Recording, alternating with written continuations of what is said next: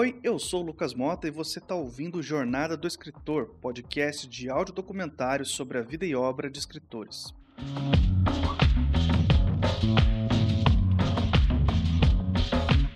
Eu fui até a era de ouro do romance policial para procurar a autora do episódio de hoje. Ela era especialista em criar personagens icônicos e prender a atenção de seus leitores, mas acima de tudo, ela era também especialista na escrita de mistérios. Mas em uma dessas ironias da vida, o maior mistério que ela deixou não foi um livro, e sim algo que ela viveu. Eu tô falando de Agatha Christie, mais misteriosa que os livros.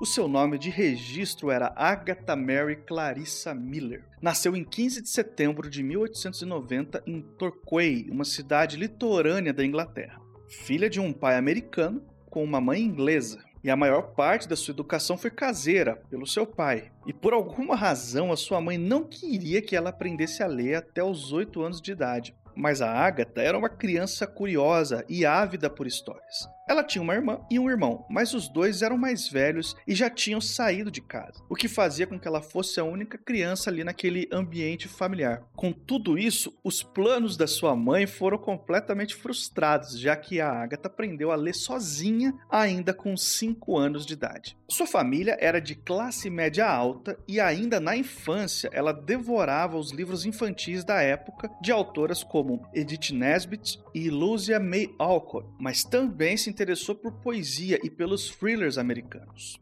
A arte foi presente em sua vida desde cedo. Ela fez aulas de dança e também começou a escrever poesia.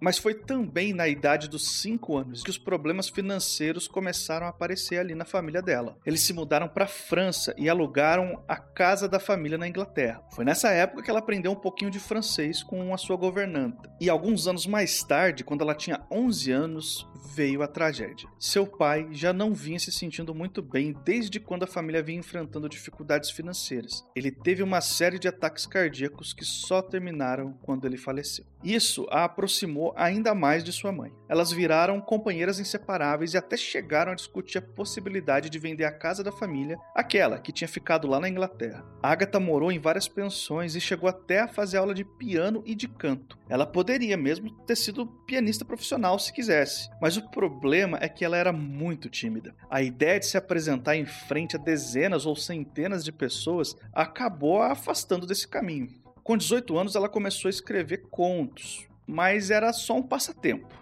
O escritor Eden Philpotts era um amigo da família, e era ele quem lia os contos de Agatha e dava conselhos preciosos de como ela podia melhorar sua escrita. Aliás, alguns desses contos que ela escreveu acabaram sendo publicados no final dos anos 30, depois de terem passado por uma grande revisão da autora, é claro. Era a condição de saúde de sua mãe e as dificuldades financeiras que definiam qual seria o passo seguinte na vida de Agatha. Por isso, em 1910, as duas foram para Cairo, lá no Egito, onde passaram uma temporada de três meses em um hotel. E lá aconteciam as festas com vestidos e tudo que tinha direito. Isso chamou mais atenção de Agatha do que os passeios arqueológicos que a cidade oferecia. Ela fez vários amigos ali e recebeu várias propostas de casamento também mas só foi dois anos depois, em 1912, que ela conheceu Art Christie, que era piloto do Royal Flying Corps, a força aérea britânica da Primeira Guerra Mundial. Seu namoro foi um turbilhão. Os dois estavam desesperados para casar, mas sem dinheiro nenhum. Eles acabaram se casando em 1914 e tiveram sua lua de mel em Torquay, a cidade natal de Aga. Mas logo depois Art foi chamado de novo para a França. Nessa época, por causa das obrigações militares de Art, eles se viam bem raramente. Isso durou até janeiro de 1918, quando Art foi alocado no escritório de guerra em Londres e só então Agatha sentiu que seu casamento tinha começado de verdade. Um ano depois, a guerra chegou ao fim e Art conseguiu um emprego, o que permitiu que os dois alugassem um flat e oficialmente se mudassem para Londres. Em agosto do mesmo ano, Agatha teve sua única filha, a Rosalind. Apesar da guerra já ter se encerrado, vale a pena a gente voltar um pouquinho aqui no tempo. Antes de tudo isso, ainda tinha guerra e haviam refugiados belgas por toda a Inglaterra. Agatha conheceu alguns desses refugiados e um deles chamou sua atenção. Ela tinha sido uma criança que cresceu lendo, entre outras coisas, livros de mistério. Por isso, assim que ela conheceu um refugiado que era um policial aposentado, a primeira coisa que ela pensou é que ele daria um excelente detetive para uma história que ela estava escrevendo. Mas essa inspiração foi só uma faísca, porque a verdade mesmo é que o seu grande personagem, Hercule Poirot, não foi baseado em ninguém. Ela tinha 21 anos quando terminou seu primeiro romance batizado de O Misterioso Caso de Styles. Agora, com o livro pronto, Agatha começou a mandar o livro para as editoras, até que ele chegou às mãos de John Lane, que foi o quarto a receber o manuscrito. John Lane era um dos fundadores da editora The Bodley Head. Até hoje a editora existe, mas virou um selo da Penguin Books. John pediu que Agatha fizesse algumas alterações no manuscrito, incluindo o final e acabou não só publicando o primeiro livro de Agatha Christie, como também encomendou mais cinco. Bom, eu sou Vanessa Lopes Lourenço Reines, professora universitária da Universidade Federal Fluminense, em Niterói, no Rio de Janeiro. Uma universidade em que nós temos muitos alunos que vêm de comunidades, que vêm do interior do Rio de Janeiro, então, uma universidade muito diversa e talvez um pouco diferente de muitas outras, porque federal acaba tendo esse perfil muitas vezes elitista, mas o nosso curso de letras realmente é um curso de letras que, apesar de ser letras em inglês, atende esse público bem misto, digamos assim, socialmente, racialmente tudo mais. Eu sou docente de língua inglesa, mas toda a minha formação foi na área de estudo da tradução com ênfase em literatura de massa. Então foi aí que a Agatha Christie entrou na minha história, no doutorado, trabalhando com traduções, análise de traduções de Christie de 19 1933 até 2013. E é claro que a minha primeira pergunta para Vanessa foi justamente sobre o livro de estreia de Agatha Christie. Pois é, então começando do começo, né, do misterioso caso de Styles, eu acho assim, primeiro, olhando do ponto de vista de fã de literatura, sem nem ter a perspectiva acadêmica tão fortemente presente, a gente tem que dizer, para começar, que é uma obra icônica, não só por ser a primeira, mas por ser a primeira vez que a gente encontra aquele que seria o principal personagem de Agatha Christie, que é o Hercule Poirot, né? O, o, o detetive Poirot, que depois viria a se tornar o maior trunfo de Christie, digamos assim. Os livros com ele, não só os com ele, mas também os com ele venderam muito. Ele se tornou aí, se a gente parar para pensar, uma das maiores figuras em adaptações cinematográficas, inclusive de obras policiais, porque se a gente pensa, você tem o Sherlock Holmes e depois você tem o Poirot. Muitas aí séries e filmes. Então, eu acho que esse livro, a primeira grande questão dele é ter apresentado esse detetive para nós e o Que é o ajudante dele, digamos assim, né? E também o inspetor Jack, que seria um terceiro personagem que é muito presente nas obras de Christie. Como a minha convidada deixou bem claro, Logo em sua estreia, Agatha Christie já mostrou sua habilidade para criar personagens icônicos. Poirot é vaidoso, elegante, extravagante, e o seu bigode é uma dessas marcas registradas de personagens que a gente nunca esquece. De todos os personagens de Agatha Christie, o Poirot é de longe o mais icônico. Mas ele também não foi o único personagem marcante da carreira da autora. Isso porque depois de publicar seu primeiro romance, ela continuou escrevendo e experimentando diversos tipos de thrillers e histórias misteriosas de assassinato. Nessas experimentações surgiram três outros personagens icônicos. Primeiro a gente tem Tommy e Tuppence, o único casal criado pela autora que aparece em mais de um livro. O curioso também é que eles envelhecem, a cada nova aparição eles estão mais velhos. A gente também não pode esquecer da Miss Marple, uma senhora solteira que também é uma detetive amadora, fugindo completamente do padrão de detetives dos grandes clássicos do gênero policial. Em 1922, ela lança o primeiro livro estrelando Tommy Tuppence, aqui no Brasil com o título de O Adversário Secreto. Esse texto, eu particularmente eu gosto dele porque, primeiro, ele traz heróis que não são tão óbvios, né? Que é uma dupla de jovens, então já jovens detetives já não é uma coisa que você pensa imediatamente, né? Que é um casal também, mas eles não são um casal, eles são amigos, então você tem também essa questão deles, imagina,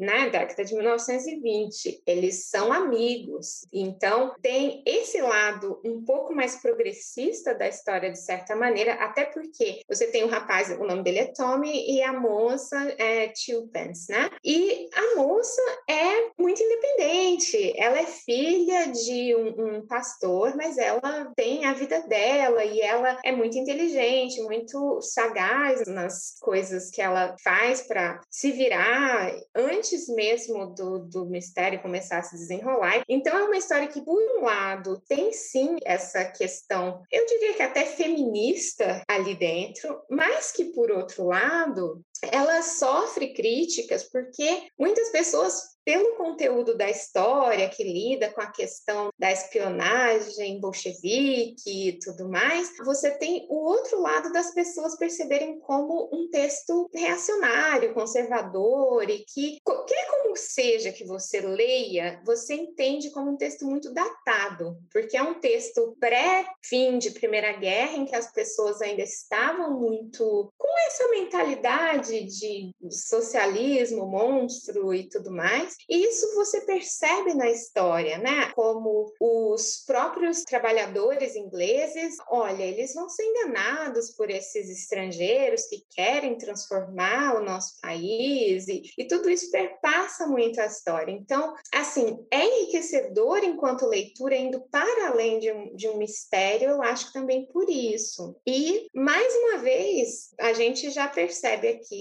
o traço muito forte de Christie de conseguir te deixar até o final sem ter certeza de quem é o culpado, porque aqui é lógico, você vai chegando mais para o fim, você tem dois suspeitos muito prováveis, mas você não consegue descobrir exatamente qual dos dois também que vai ser o criminoso, né? Você só vai descobrir quando ela quiser te contar.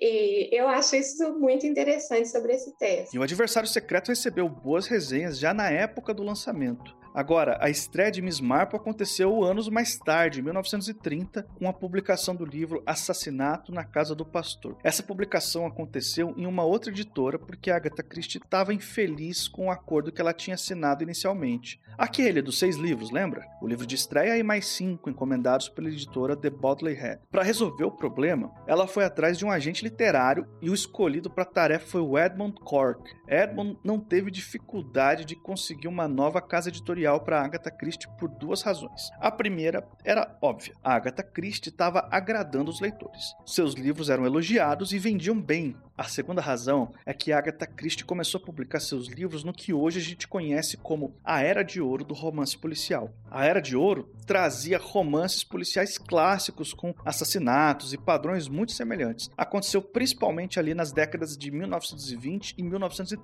Mas se a gente olhar com cuidado, vai encontrar obras escritas escritas desde 1911 e até mesmo algumas coisas que vieram depois. E por causa dessas duas razões, o novo agente de Agatha Christie acabou encontrando uma outra editora para ela, a William Collins Sons. O acordo foi fechado em 1926 e a nova parceria deu certo, já que a editora publicou tudo da autora, exceto aqueles seis primeiros livros. A editora está nativa até hoje, mas mudou de nome após uma fusão com outra editora em 1990. Ela, inclusive, atua no Brasil. Eu estou falando da HarperCollins.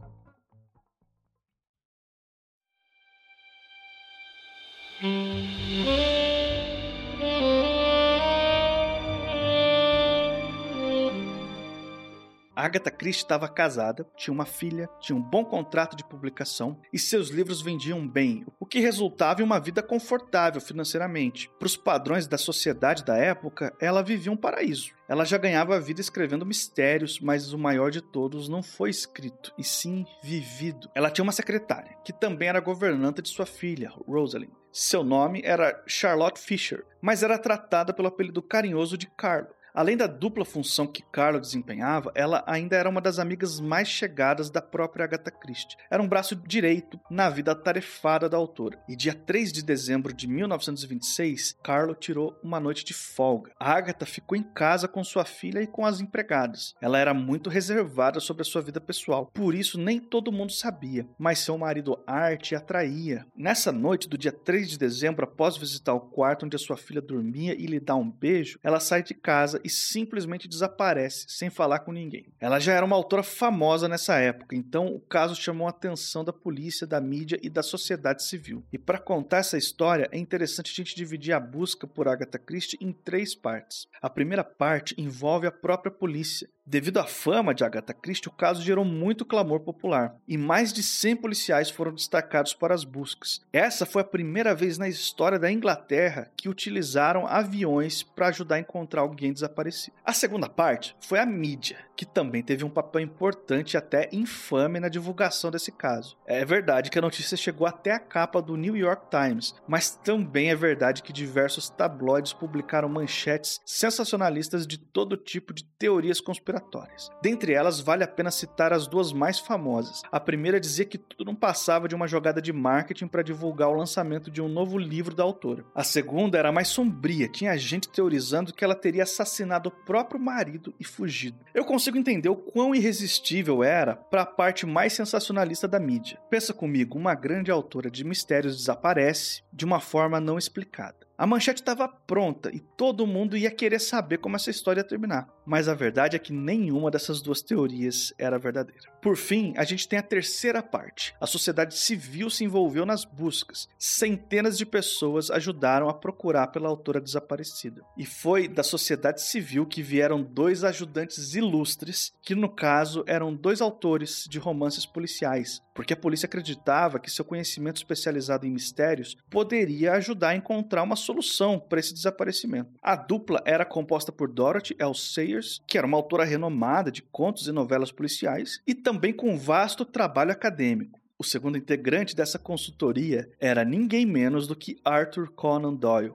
é isso mesmo que você ouviu. O pai do Sherlock Holmes se dispôs a ajudar nas buscas de Agatha Christie. A colaboração de Conan Doyle para o caso ultrapassou sua expertise em mistérios, porque ele era também um ocultista. Ele chegou a levar uma luva de Agatha Christie para um renomado médium na esperança de que ele encontrasse respostas. Infelizmente, ele não encontrou, mas não deixa de ser uma história incrível para a gente contar aqui, né? Afinal de contas, o criador do Sherlock Holmes consultou um médium na na tentativa de resolver o mistério do desaparecimento de Agatha Christie. Tem como ser mais romance policial do que isso? A outra escritora que prestou consultoria, a Dorothy Sayers, tentou ajudar de um jeito mais prático. Ela visitou o local do desaparecimento de Agatha Christie e chegou a procurar por pistas, mas também não encontrou nada. Falando nisso, o local do desaparecimento de Agatha Christie não foi a sua casa. Isso porque com toda essa força-tarefa e comoção popular, não demorou para a polícia encontrar o carro da autora em uma encosta íngreme em Newlands Corner, perto da cidade de Guildford. Mas não tinha qualquer sinal de Agatha Christie por ali, e também nada que indicasse algum tipo de acidente. Quer dizer, não tinha nenhuma maçã na lataria, nenhum vidro quebrado ou coisa do tipo. Mas como eu falei, o carro estava numa encosta íngreme, e isso por si só já podia levantar alguma suspeita de acidente. E os tabloides adoravam cada nova pista dessa busca. O local onde o carro foi encontrado foi um prato cheio, já que ali perto tinha uma fonte natural conhecida como Silent Pool, onde duas crianças pequenas teriam morrido anos antes. Era quase como se Agatha Christie estivesse escrevendo com a própria vida o mistério mais intrigante de sua carreira, um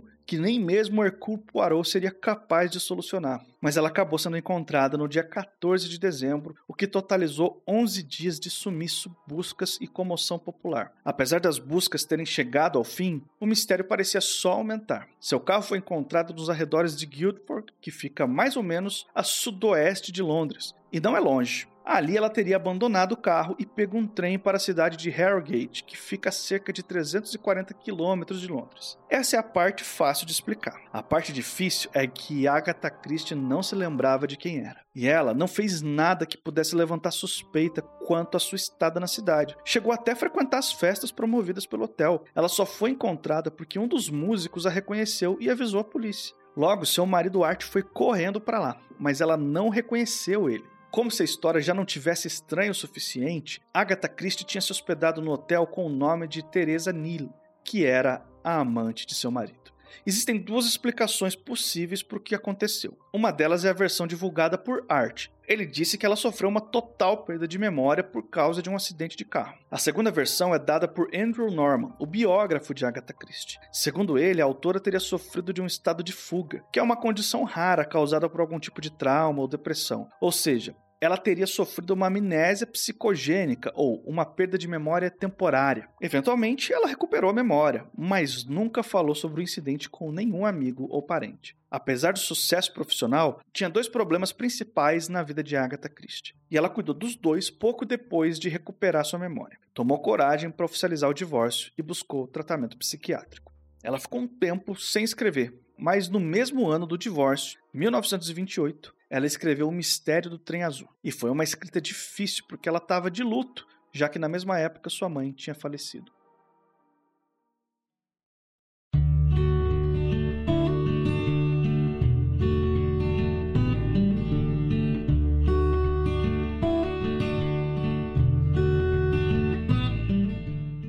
Em 1930, Agatha Christie inicia uma nova e temporária fase em sua carreira. Ela sentia a necessidade de escrever outras coisas além dos romances policiais, das histórias cheias de mistério que seus leitores amavam e tanto aguardavam. Mas ela também não era boba e sabia que se fizesse isso podia decepcionar uma parcela de leitores que esperava por uma outra coisa. Por isso, ela criou o pseudônimo de Mary Westmacott. Mary era seu segundo nome e Westmacott era um sobrenome de alguns parentes distantes. Os livros que ela publicou com esse pseudônimo não tinham nada de mistério. Quando ela assumiu esse pseudônimo e passou a publicar, na verdade são seis títulos, se eu não me engano, publicados com esse pseudônimo, mas esses títulos se afastam muito da obra dela justamente porque eles lidam com justamente questões sobrenaturais, entra a mediunidade nessas questões sobrenaturais, tem a história que lida com isso diretamente. Você tem também toda essa questão psicológica perpassa muito essas histórias, a questão dos conflitos internos das personagens, então ela se distancia bastante nesse caso dos romances policiais e algumas dessas obras são até ditas semi-autobiográficas. É o retrato, por exemplo, em que ela conta ali a história de uma menina até a sua vida adulta, seu casamento e, e as memórias e tudo mais, disse que tem muito a ver com a própria vida dela. Até que ponto isso é verdade? verdadeiro, eu não tenho muito conhecimento. Mas ainda assim, é muito interessante de perceber o quanto ela tinha potencial para outras coisas. O romance policial aconteceu como o sucesso dela, mas nessas histórias a gente vê que tinha um amplo leque de Agatha Christie ali para ser explorado, que talvez não foi tão explorado assim por não ser mercadologicamente viável até, né? Porque as pessoas associaram o nome dela muito ao romance policial muito depressa, inclusive. A filha de Agatha Christie, a Rosalind, muitos anos mais tarde escreveu um texto sobre o assunto e definiu essa fase de Agatha Christie como, abre aspas, histórias agridoces sobre amor. Foram ao todo seis romances publicados sob o pseudônimo Mary Westmacott, e eles foram bem-sucedidos de forma modesta, o que agradou bastante a autora. Sua identidade verdadeira foi mantida em segredo por quase 20 anos. Hoje em dia, os livros dessa fase são publicados com seu nome verdadeiro. No Brasil, desses seis livros, quatro estão disponíveis, mas eu vou deixar para falar mais sobre eles no bloco de livros recomendados.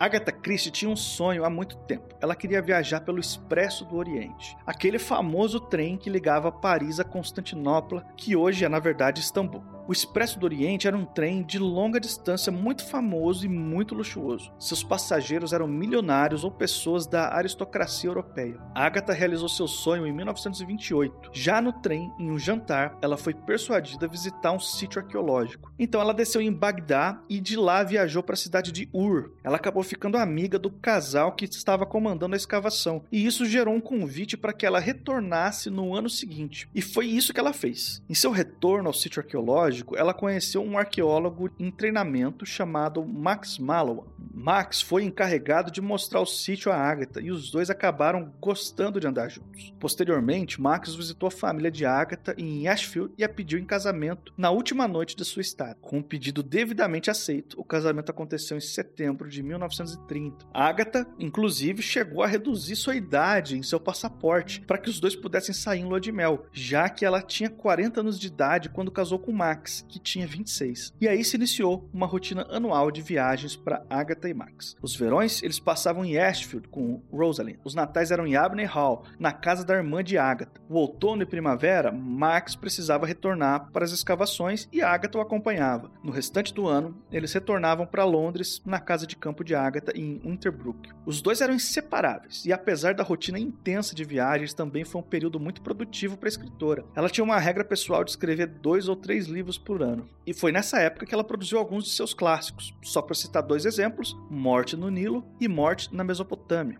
mas também é dessa época, mais especificamente em 1934, o livro mais aclamado de toda a sua carreira, O Assassinato no Expresso do Oriente, inspirado diretamente por suas viagens de trem. E como a minha convidada falou, é muito difícil falar sobre o assassinato no Expresso do Oriente sem dar spoilers. Mas pode ficar tranquilo que a gente tomou esse cuidado, nenhuma parte da trama foi revelada aqui nesse episódio. Ok, esse é um daqueles que é muito difícil falar sobre o que é genial nele sem dar spoiler, né? Porque, na verdade, a principal característica dessa obra, eu acho, é justamente ela subverter a questão do whodunit, do que se espera que é. E então dá um nó na cabeça do leitor de certa maneira, mas ao mesmo tempo a gente adora. E a gente entende por que ela tinha orgulho de ter escrito essa obra, porque realmente ela subverte muitos lugares comuns com o mesmo texto. Nos anos seguintes aconteceu a Segunda Guerra Mundial, o que mudou completamente a vida na Europa e na família de Agatha Christie não foi diferente. Max tinha conhecimento de vários idiomas,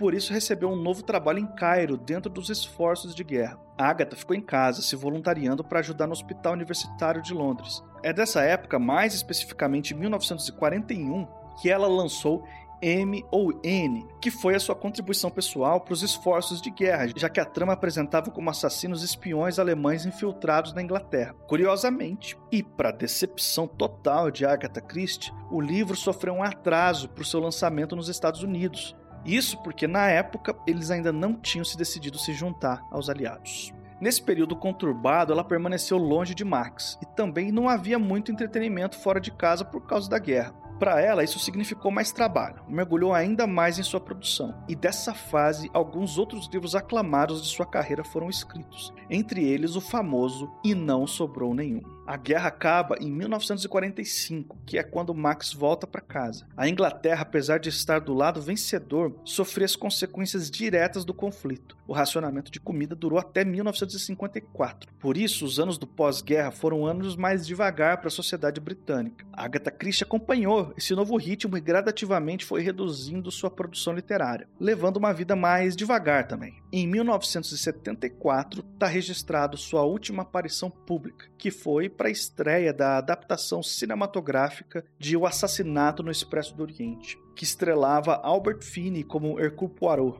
A autora declarou que gostou da adaptação, mas apontou que o bigode de Poirot não estava luxuoso o suficiente. É. E para encerrar minha conversa com a Vanessa Haynes, eu perguntei qual é o principal aspecto de Agatha Christie que não podia passar batido aqui do Jornada do Escritor. Primeira questão que nós já falamos de certa maneira, que é dela ser um fenômeno incrível de vendas até hoje. Nós falamos até da questão dela ser um fenômeno incrível de vendas, mas talvez não tenhamos enfocado demais o até hoje. Por que, que eu digo isso? Porque Agatha Christie vem ainda sendo retraduzida, republicada, reeditada constantemente. Basta ir a uma livraria qualquer aqui no Brasil e você vai encontrar diversas edições pós 2010 de Agatha Christie de diferentes editoras. Então, tem muita editora republicando Agatha Christie e isso não é à toa, porque o que acontece é as histórias dela, eu acredito que mesmo aí com 100 anos de existência já, né, nós temos histórias atemporais que conquistam gerações diferentes, que têm elementos datados, como a gente já falou sobre a questão do inimigo secreto, de certa maneira, mas que por outro lado continuam atraindo os jovens leitores até hoje e continuam então fazendo com que esses romances policiais sejam realmente um produto rentável, né? mercadologicamente muito viável para que grandes editoras brasileiras voltem a publicar de novo, lançar com capa nova, para tentar chamar atenção. A gente sempre vai ver um espaço consideravelmente grande reservado para Agatha Christie nas maiores livrarias do Brasil. E isso é muito significativo. E eu, enquanto professora, eu vejo que os meus alunos gostam de ler Agatha Christie. Os meus alunos de graduação são alunos de 19 anos, de 20 anos, e eles realmente derivam prazer da leitura de livros que tantas pessoas poderiam dizer: ah, mas isso é ultrapassado, isso era o que seus avós liam, mas não, ela continua se renovando. Então, acho que isso é muito interessante. Agatha Christie faleceu de causas naturais em 12 de janeiro de 1976, aos 85 anos de idade.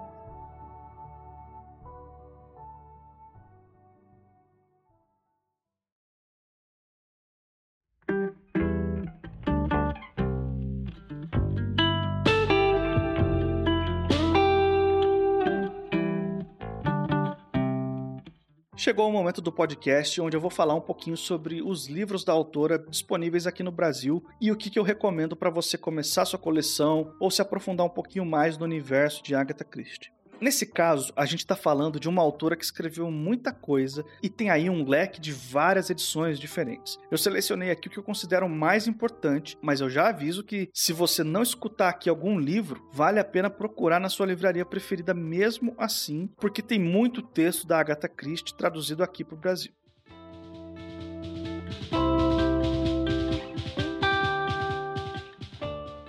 Eu vou começar falando da coleção da HarperCollins, a editora clássica de Agatha Christie. Para quem é fã de box, tem uma coleção de oito boxes de livros da autora. Cada box reúne três livros, o que dá um total de 24 livros na coleção inteira. Esses livros já cobrem a maioria dos clássicos da autora e já vão satisfazer muito bem as bibliotecas dos leitores mais fiéis de livros policiais. Para quem está começando a mergulhar no universo de Agatha Christie, eu recomendo o box número 1, que reúne os livros Morte no Nilo, Um Corpo na Biblioteca e O Assassinato no Expresso do Oriente. As capas de todas essas edições são bem bonitas, as edições são cuidadosas, mas o único defeito é que a HarperCollins não lançou a versão em e-book dessa coleção. Então, para quem lê só no digital, vai ficar de fora dessa. Mas existem edições avulsas em e-book de vários livros dessa coleção, publicados por editoras diferentes. Então, vale a pena dar uma procurada.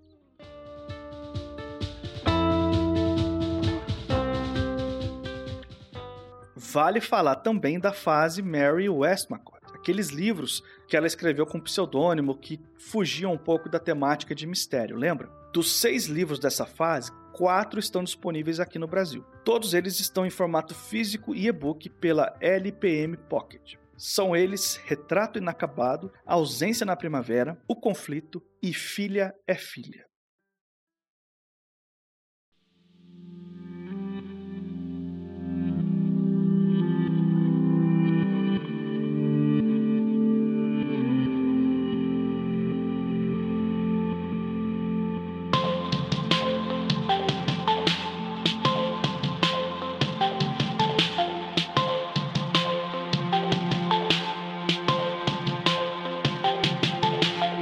Estamos chegando aqui ao final do quinto episódio da primeira temporada do Jornada do Escritor.